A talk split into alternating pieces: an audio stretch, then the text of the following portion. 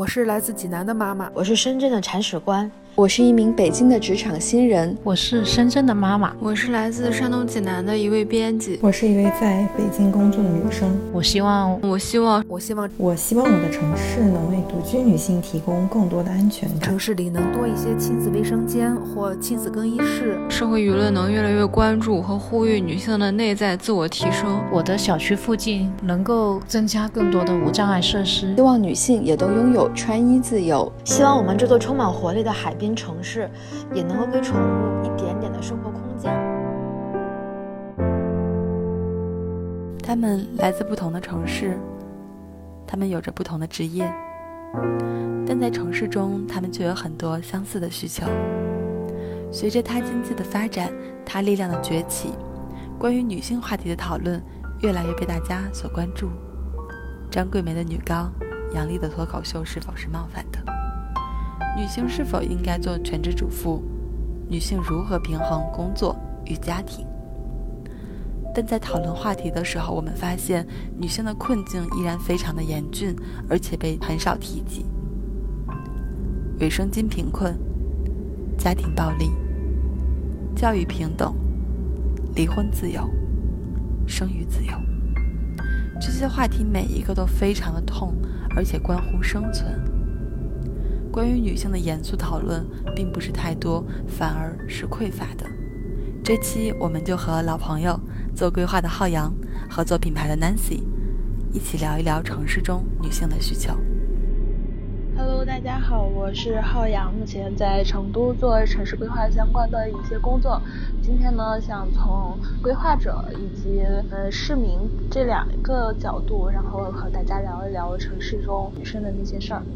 大家好，我是做品牌的 Nancy，现在在深圳，然后很高兴可以参与这次针对城市女性需求的讨论。然后最近也是阅读了一本叫《第二性》的书，里面有一些观点至今都非常的深刻，而且非常有意义，所以我也会带进这次的讨论，然后之后进行一个分享。嗯，OK，不知道大家有没有想过一个问题，就是城市也分性别吗？城市空间里那些可见的风貌。建筑物、街道、隧道、广场、公共交通车站，这些结构并非一直都在那儿，也不是自然安装的。究竟是谁建造了它们？是如何建造的？为什么要建造它们呢？嗯，那这我们请浩洋来给我们分享一下。嗯，城市的话，它其实。嗯，从规划的一个角度来说，它是没有性别这样的一个区分的。然后城市它其实也不是从人类一开始它就有的，它是社会经济发展到一定历史阶段的一个产物，同时它也是我们技术进步、社会分工和商品经济发展的一个结果。它也是一个动态的一个地域空间的一个形式。那么它当中，您刚才提到的建筑物呀、街道啊、隧道、广场啊，这些其实它都是由人类活动以及需求而产生的。比如说最开始咱们是没有就是像房屋这样的一个形式的。那最早的一个原始人类呢，他可能为了就是一些需求，比如说他要。避寒暑，然后要避风雨，然后包括防虫蛇猛兽，那么他就会选择去到一个三面围合的这样一个空间，比如说洞穴或者树木当中，然后来满足他这样一个安全的这样一个需求，然后这个应该就算是我们现在住宅的一个起源。而像我们其他的一些公共空间的活动的一个需求，比如说最原始的有一些祭祀的活动，然后一些庆典，然后许多人聚在一起交流。那么在这些需求产生的时候，广场的话也就是应运而生了。同时的话，是在 Gender Kings 性别制药这个系列的文章当中，嗯，有提到，就是几个世纪以来的话，城市空间呢，它一直是我们的一个社会惯例模型和实践的一个产物，而这些呢，大多是由社会的一部分人进行设计的，这些人大部分都是一些男人。成年人、健康的人，然后具有异性恋取向，并享有经济资源和政治权利的既得利益的人，那么这类人呢，他可能就在规划设计当中以及管理当中呢，就排除了所有不符合自己视角的一个东西，因为可能人最原始的一些，可能还是以自我的一些需求为中心，然后作为出发点来进行相应的一个发展的。其实这种权利和社会组织结构被称为父权制，它来源于劳动力和性别分工。那这种分工将男女置于不同的角色和不同领域，它分为了私人或女性领域以及公共或男性领域。那分配给男人和女人不同的角色呢，就决定了两者不同的权利。前者享有特权，而后者则被排除在外。换句话说，人类为了获得权利和机会而创造了等级制。制度，这样一来，根据赋予男性和女性的性别角色，城市的空间就会得到不同的利用方式，那这就会自然的引发了一些不平等的现象。那刚刚提到的那本书《第二性》，这个作者波伏娃呢，被李银河评价为女权主义思想的泰斗。这本书最主要的一个观点是，女人之所以成为女人，她不是天生的，而是后天造就的。那我们来定义一下，为什么女性作为一个性别，然后会被在啊，制度或者律法、宗教、文化里面会被划分为第二性。那这本书给了三个方面的呃原因角度，呃，一个角度是男女两性在生理上一些自然的差异。第二个呢，就是从原古早时期、石器时代的男女分工本来就会不太一样。然后第三个就是啊，活动空间受到了生殖活动的影响。那就像书中定义的平凡女性一样，像夏娃，一个女人的因果都源于男人。那夏娃作为亚当的肋骨来陪伴亚当，嗯，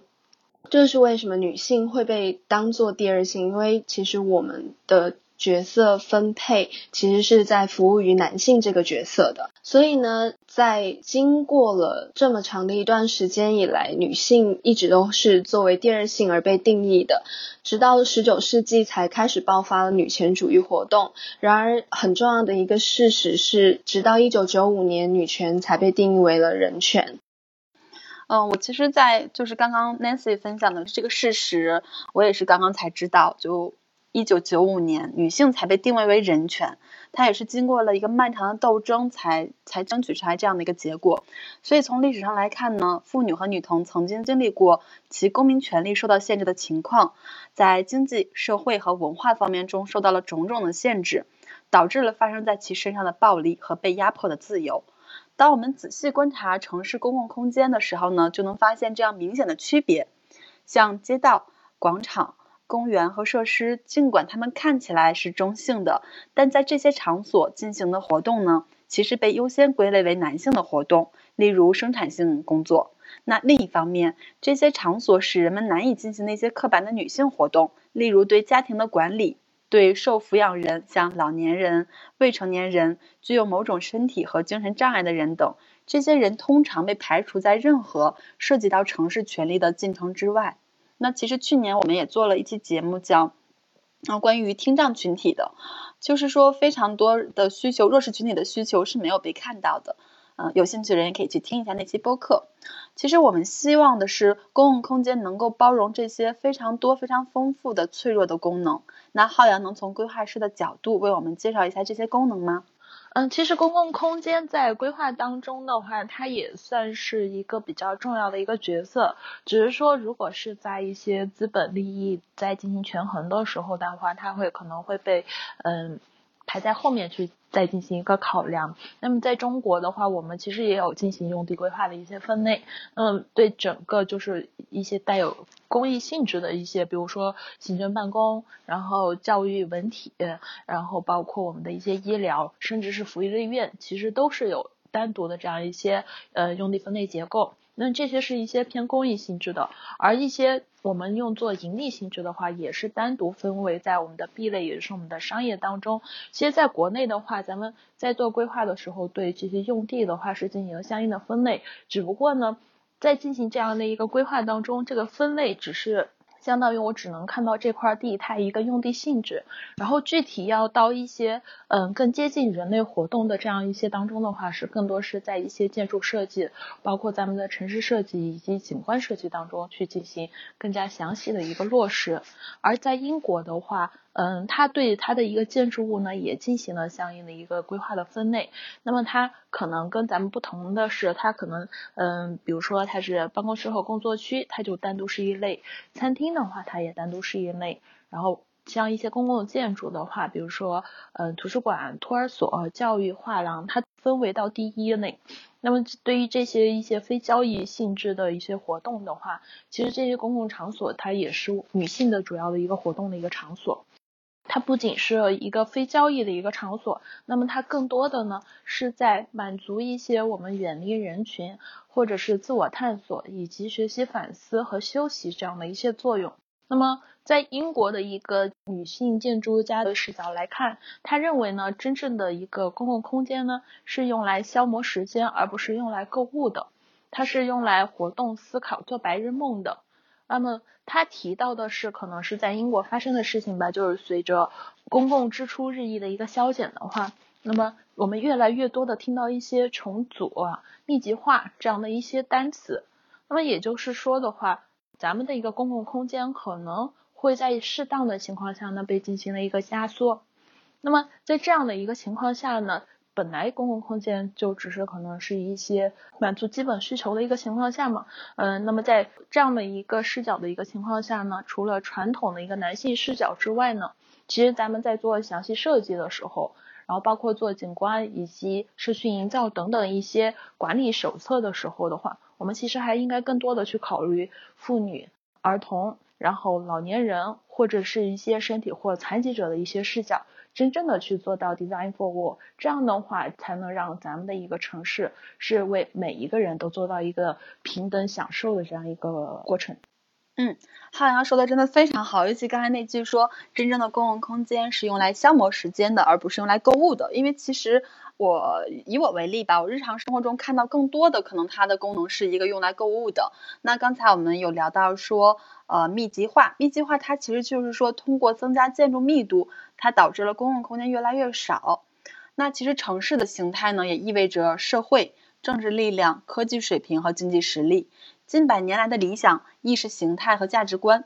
城市是文化的结晶，但是我们却生活在一个几乎百分之百被男性统治、管理、设计和执行的城市文化里。为什么这么说呢？因为其实我最近也看了一些资料。女性仅仅在最近的一百年才有了参与城市规划和建设的机会。一八九八年才有了第一名女性注册建筑师，并且女性在八十七年前才获得选举权，能够直接参与到塑造城市形态过程中的女性，其实也只有一代人。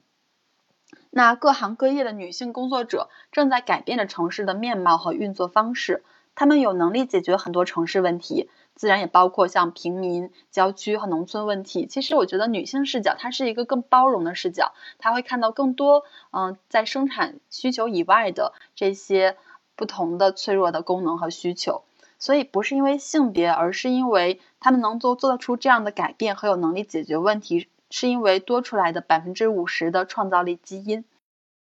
对的，没有错。灵感呢其实是无关性别的。Jane Warnick 是伦敦眼的工程师，他的作品其实看起来很女性化吗？Elizabeth w o l v e r t o n 设计的教堂和他的学生 Christopher Wren 设计的教堂看起来有性别上的差异吗？不过，思想创造和技术必须依靠专业经验，还有社会权力才可以落地。而这些经验和权力，大部分其实是掌握在男性的手上。女性完全可以靠他们与生俱来的创造力解决复杂的城市问题。他们只需要有更多的机会来面对这些问题。那如果我们来想，会不会有一天，这个城市的市长？总建筑师、开发商、承包商和报纸编辑都是女性，大家还觉得理所当然。到那个时候，可能才是城市真正发生了变化的时候。社会不平等造成的城市设计和管理问题，在世界许多地区仍然显著。主要的原因之一是女性和其他的弱势群体参与城市治理环节的机会有限。这里的治理指的是行使。领导权和做决定的权利，不仅仅是涉及政治权威，还包括制度资源的分享分配，从而规划和管理公共事务及社会经济发展。如 Doris Hayden 在《What Would Non-Sex City Be Like》中写到的，大多数城市是以男性外出工作，而女性在家照看孩子为前提而建造的。回家对于男人来讲是一种休息，所以总体上说，过去的城市设计倾向将工作地和家庭分离开来，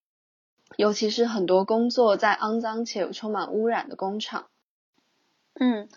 刚才 Nancy 提到这本 Doris Helen 写的这本书呢，它其实是说，呃，一个无性别的城市它应该是什么样的。我们刚刚也聊到说，城市中的空间是呃很多是以男性为主导设计的，或者说是男性视角为主导。那么公共空间中女性的使用情况如何呢？其实我们可以说从一些数据或一些现象来看到，从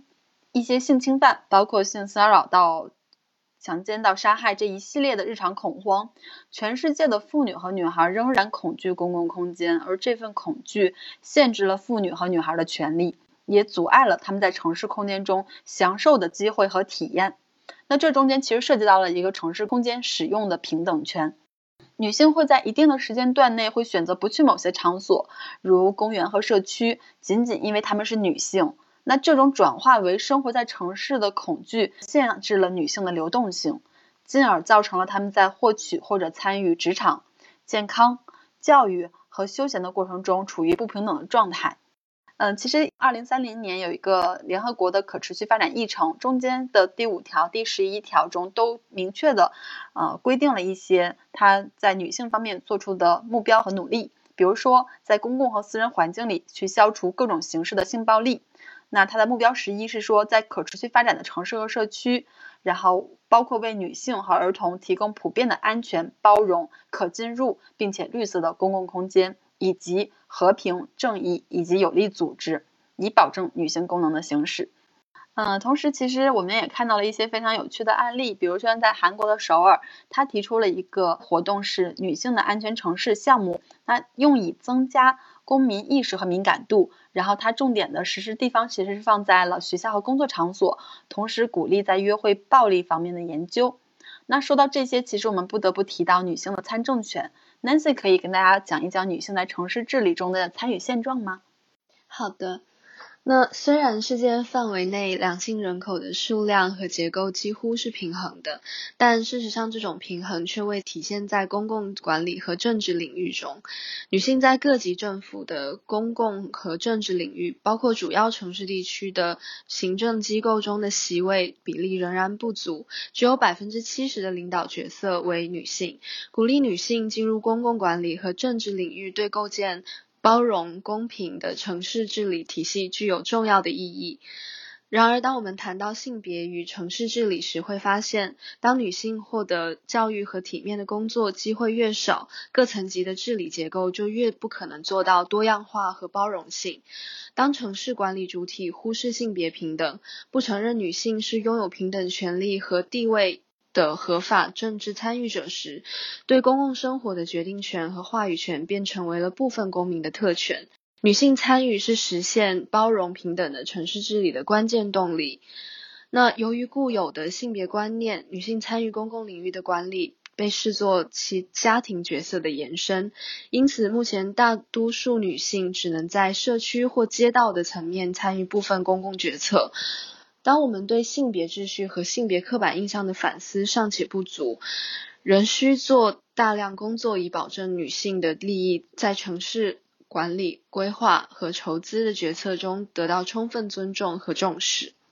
啊，其实刚才我们讲了非常多，那整个其实女性的议题也好，或者说女性的现状也好，其实是比较艰难，或者说它还是在一个发展的进程之中的。那在这样的一个。困境中，或者说一个发展中，女性如何做才能获得自由与尊严呢？嗯，Nancy 可以说说你的观点。嗯，那针对这些具体的困境，女性如何做才能获得自由与尊严呢？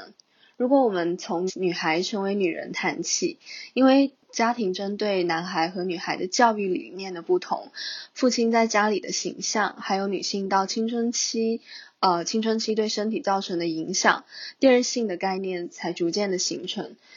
对于女性事业的鼓励和支持，建立在其是否愿意建立起家庭。女性时常面对“请问您是如何平衡事业和家庭”这样的问题。那在第二性中提出，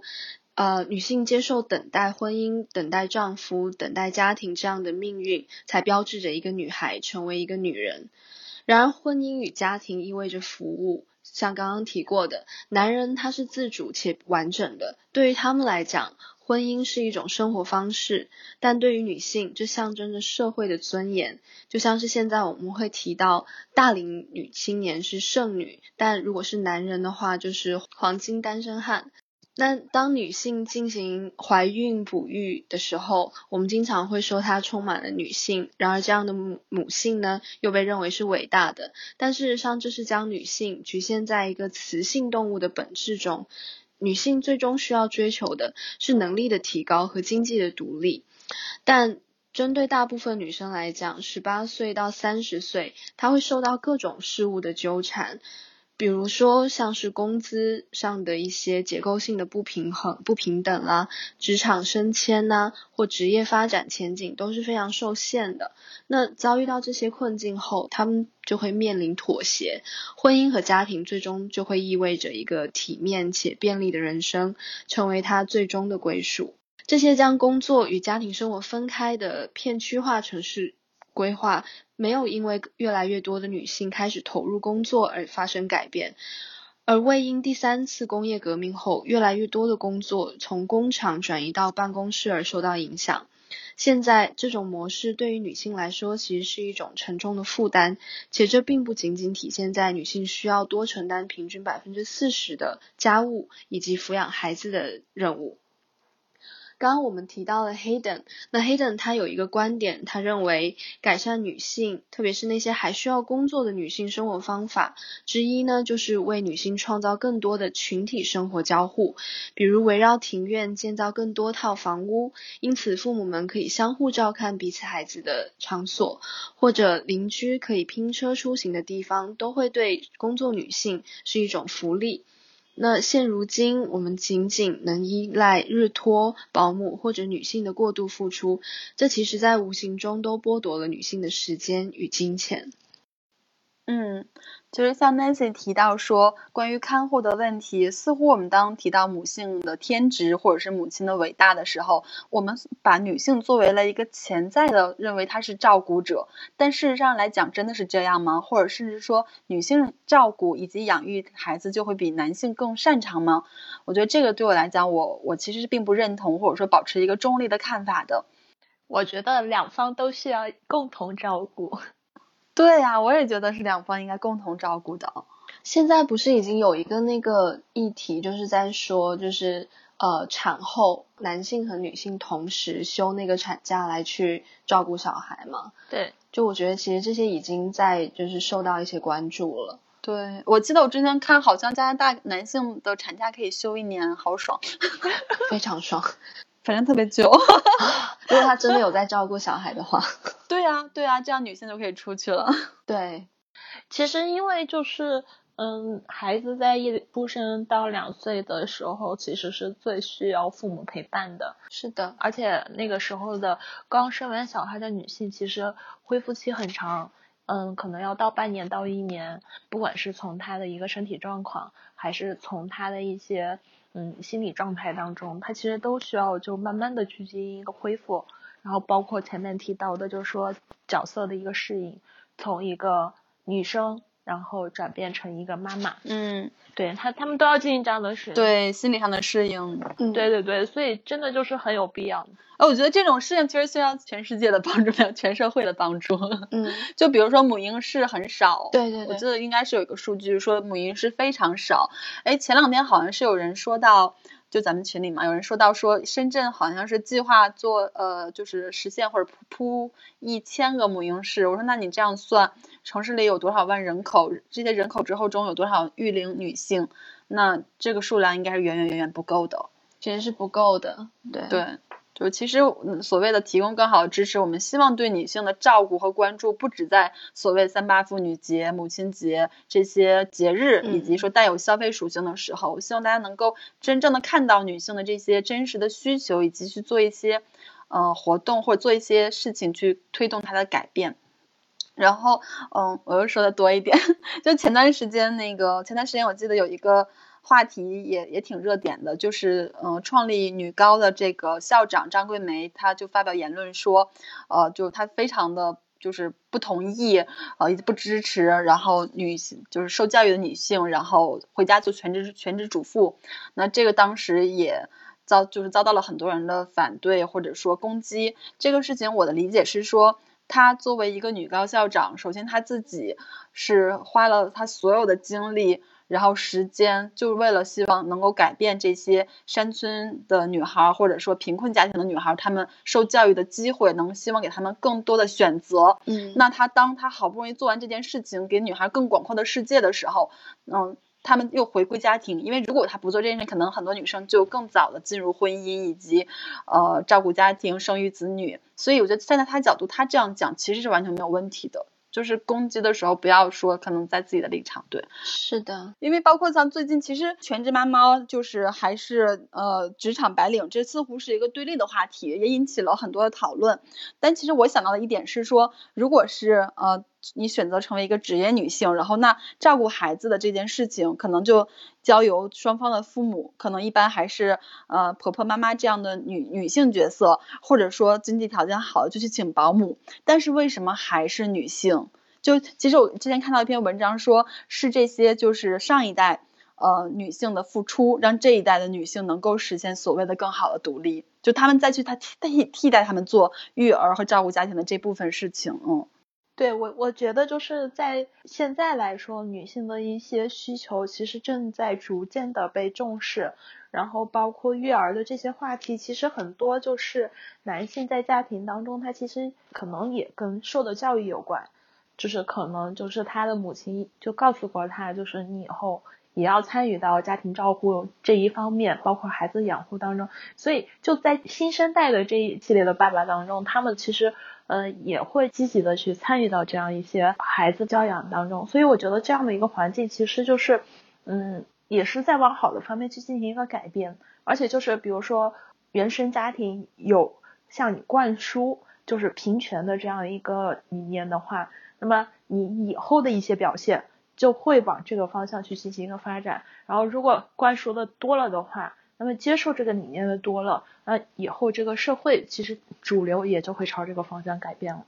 对，其实教育是很很重要的，对，包括像社就是媒体呀这些的传播也很重要。就希望有一天大家想到照顾家庭，然后看护子女的时候，不要。想到性别，男性还是女性，可能更想到就是说，哎，谁更适合做这件事情，以及共同的来照顾。对对对，嗯，那我们提到这么多，就是嗯，看护友好型的一个城市，它未来将会是什么样呢？嗯，看护友好型的一个城市的话，可能是最近几年嗯才提起来的一个新兴的一个话题。那么这里分享一个观点，就是它看护友好型的一个城市呢，可能是需要将异性恋核心的一个家庭，然后从我们的一些，比如说我们的房屋设计、交通策略、邻里规划，然后包括我们城市分区这些领域当中呢，去剥离开来。那么这样的一个剥离呢，就会意味着咱们做城市规划的，然后包括做建筑的，嗯，建筑师，嗯，不能单单的是将我们身体健全的这样一个男性呢，去作为这样一个默认的主题。是的，也就是说，不能单一的以他们的一个需求作为一个主需求去进行考虑。那么同时的话，是要将所有人都基于一个常态的这样一个变体。对的，也就是说，呃，需要把。人类去作为这样一个嗯最大的一个基数来进行考量，嗯，同时的话，咱们的一些边缘的一些人群呢，要作为一些重中之重的一些考量。比如说的话，就是嗯城郊中心区的一个高龄丧偶女性和我们的一些呃市身区租房的一个低收入的一个母亲，她的生活看起来呢会有所不同。但是呢，其中一方呢是改善城市服务和设施的一个干预政策呢，也会使另外一方呢来进行相应的一个受益。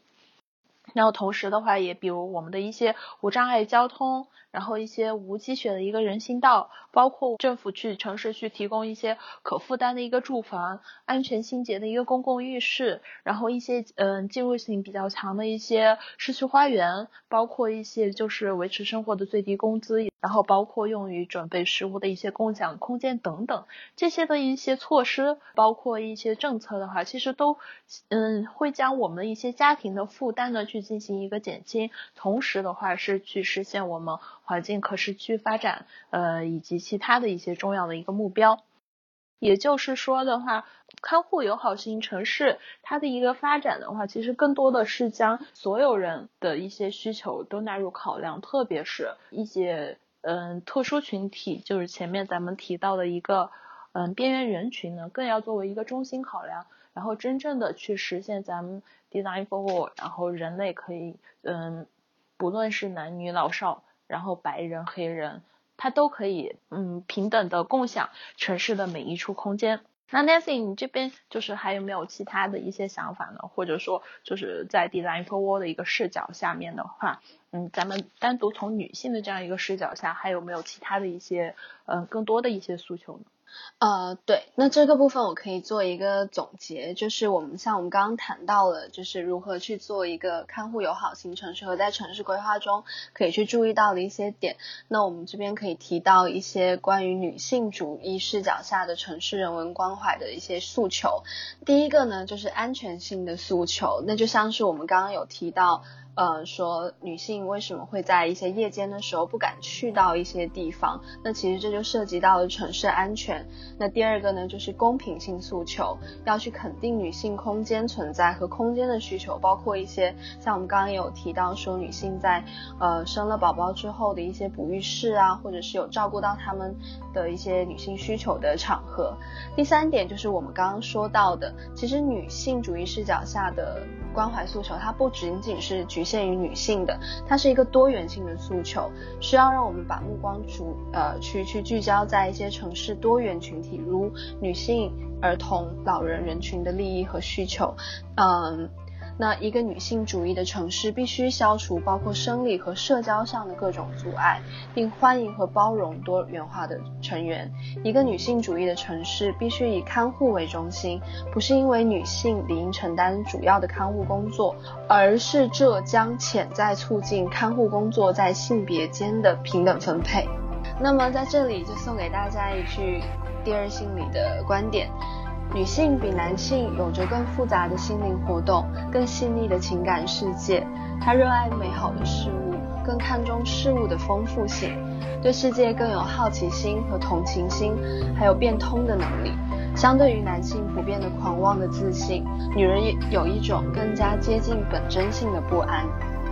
呃，果然是波伏娃的观点，在今天听来依然是非常的先锋。那也非常感谢两位嘉宾能够参与今天的录制，我们今天节目就到这里了，感谢大家的收听，拜拜，拜拜。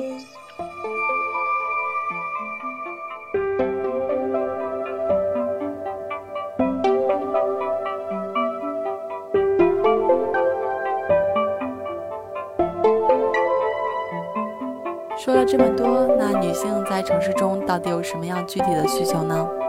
我们也征集了身边一些朋友们的想法，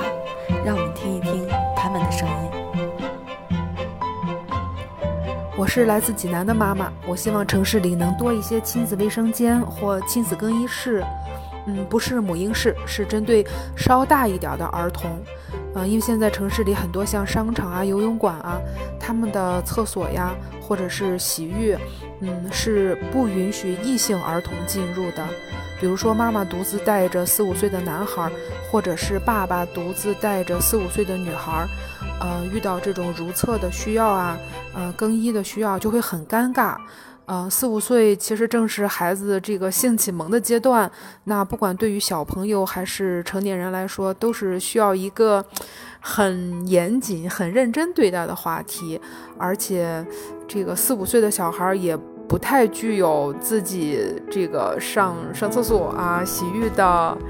嗯，这种能力。所以，我觉得，特别是针对四五岁的孩子的这种亲子卫生间或者是更衣室，还是挺需要。嗯挺必须的。大家好，我是深圳的铲屎官，一只比熊小狗的主人。我们城市一直在倡导文明养狗，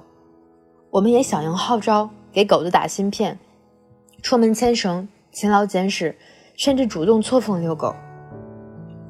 但随着相关养犬条例的规定，几乎所有的公园都全面的禁止了小狗的进入，一旦进入就会被暂扣并且罚款。很多次我都想直面的问一问：我们有在文明的养狗，那你们为什么不能文明的带狗呢？身边人会说，女孩子在外不要与其他人发生任何的冲突，安全第一。那今天我想借此说一说。希望我们这座充满活力的海滨城市，也能够给宠物一点点的生活空间，好吗？少一点板着脸警告我们进入公园的保安，少一点瞪着眼爆粗口，不让我们进电梯的邻居大哥们。小狗也需要草坪、泥土与阳光，它们也是这个城市中的一员呐。我是一位在北京工作的女生。我希望我的城市能为独居女性提供更多的安全感。最近我准备搬家，开始独居生活的时候，我意识到女性在城市里独自生活会面临各种各样的问安全问题，包括像搬家、修东西、收快递或者外卖等等很多事情都需要自己处理。同时，在这个过程中也需要和很多不同的人打交道，一些和独居女性相关的新闻事件也时有发生。比如说，独居女生被困浴室三十个小时；再比如说，货拉拉女生跳车事件等等，更是加剧了这种不安全感。我希望城市能为更多在大城市里工作生活的独居女性提供更好的生活环境，为她们增添一份安全感和归属感。我是来自山东济南的一位编辑，我想谈一下关于身材羞辱还有审美畸形的问题。因为现在的社会舆论对女性的能力要求越来越高，迫使她们承担的责任越来越多。然后在女孩子都越来越优秀的同时呢，但是依然存在着很多偏狭的东西。比如说，因为社会的普遍身材羞辱，还有审美趋势，导致了女孩很多存在审美畸形的问题，以白又瘦为美等等这种情况。然后，我希望社会舆论能越来越关注和呼吁女性的内在自我提升。同时，如果生活环境中能有越来越多的，比如说简易的健身装置，以及审美误区提示等等，啊，我们的情况会不会越来越乐观呢？我是深圳的妈妈，同时也是一个交通规划师。我希望我的小区附近能够增加更多的无障碍设施，因为自从有了小孩，带小孩出行总是这样那样的不方便，推着一个小推车在路口的时候就会遇到很多的麻烦，很多的那个路口都有设置那些阻碍电动车的呃桩，然后呢，你的。小推车推也推不过去。另外呢，坐地铁也是会遇到同样的烦恼，每个地铁站可能就只有设一个无障碍的出入口。这样的话，就是每个妈妈都会经历过这样一种经历，就是既要带着小孩，又要拖拖起那个小推车，然后爬着楼梯上下，是非常苦闷的事情。那么在小区附近，同时也希望能有更多的能够供亲子来进行文化活动的一些场所，比如说下雨天能够有一个呃相对安全和能够避雨的空间，能够让大家都在那里进行一些阅读的活动。呃，是非常好的一种感觉。那么，作为一个职业女性，呃，就是自从成了妈妈以后，重返职场，就会遇到很多的这样那样的问题，特别是在呃整个职场的公平性上，是面临了很大的困惑。同样，呃，年年资的。呃，同事，那么自从你生完小了，就是在你进入职场的第一时间，就会遇到老板问你什么时候生小孩啊？那么进来了以后，到了你生了小孩，又会面临就是生多少个小孩？那么什么时候生？这些所有的东西都得跟老板进行一个交代，然后当你生了一个小孩，人家会担心你是不是还会二胎。那么你生了二胎，他又会质疑你生了有两个小孩了，还能不能很专注的工作？所有这些问题都来源于对女性工作能力的歧视。呃，作为一个女性，她可能需要付出百分之两倍的、百分之二百的努力，才能得到呃对方呃同等的一个看待。我是一名就读于济南的在校学生，我想要学校附近能够增设一些银行服务网点。因为校内的自助银行服务机功能比较单一，而且数量较少，不能够满足我们学生日常办理业务等一些其他需求。